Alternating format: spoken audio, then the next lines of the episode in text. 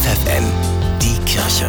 Nachgedacht. Es ist November und wir steuern auf die kalten Monate zu. Wer sitzt da nicht gerne gemütlich im Warmen? Und wäre ich bei einem Gastgeber eingeladen, der sein Wohnzimmer mit kühlen 9 Grad temperiert, weil er damit seinen Beitrag zum Klimaschutz leistet, na, ich glaube, spätestens nach fünf Minuten wäre ich weg. Denn ehrlich, es kommt wirklich keine Atmosphäre auf, in der ich mich behaglich, angenommen, ja einfach wohlfühle. Und ich mutmaße mal, dass es mir bei einem Sonntagsgottesdienst in einer ungemütlich kalten Kirche nicht anders ginge.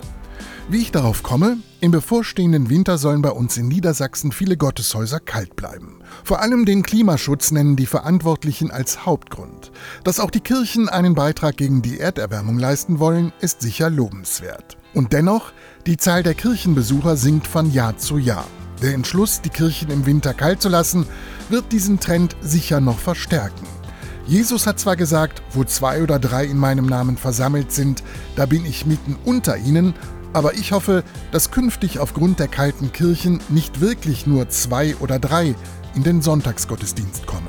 Und vor allem, dass niemand frieren muss, wenn er der Predigt lauscht. Das sollte der Kirche ebenso wichtig sein wie der Klimaschutz.